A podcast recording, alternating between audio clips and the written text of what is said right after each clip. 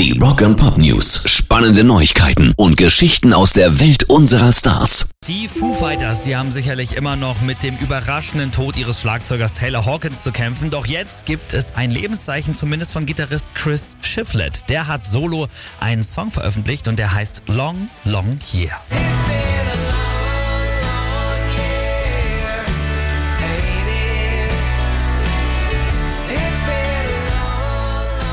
So Country Rock.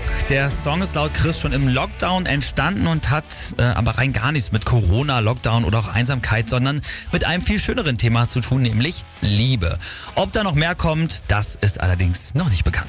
Rock and Pop News. Und noch jemand ist zurzeit solo im Studio gewesen, Metallica-Gitarrengott Kirk Hammett. Der hatte ja erst vor einiger Zeit seine Solo-EP Portals rausgebracht.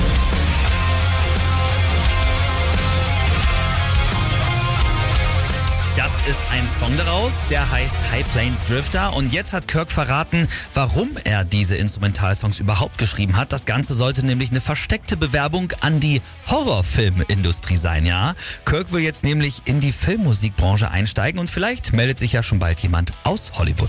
Rock and Pop News. Und Kiss, die werden einfach auch nicht müde.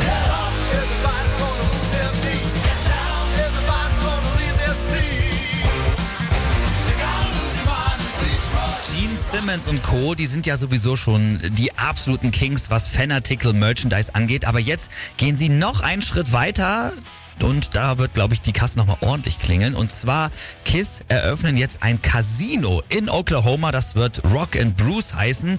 Und natürlich ist das ganz im Rock'n'Roll und im Kiss-Stil eingerichtet. Und Paul Stanley hat schon gesagt, das ist erst der Anfang. Er und Paul sind nämlich gerade dabei, ein weiteres Hotel in Milwaukee für rund 100 Millionen Euro zu renovieren und zu einem Casino umzubauen. Also von wegen Ria Never Plus bei Kiss.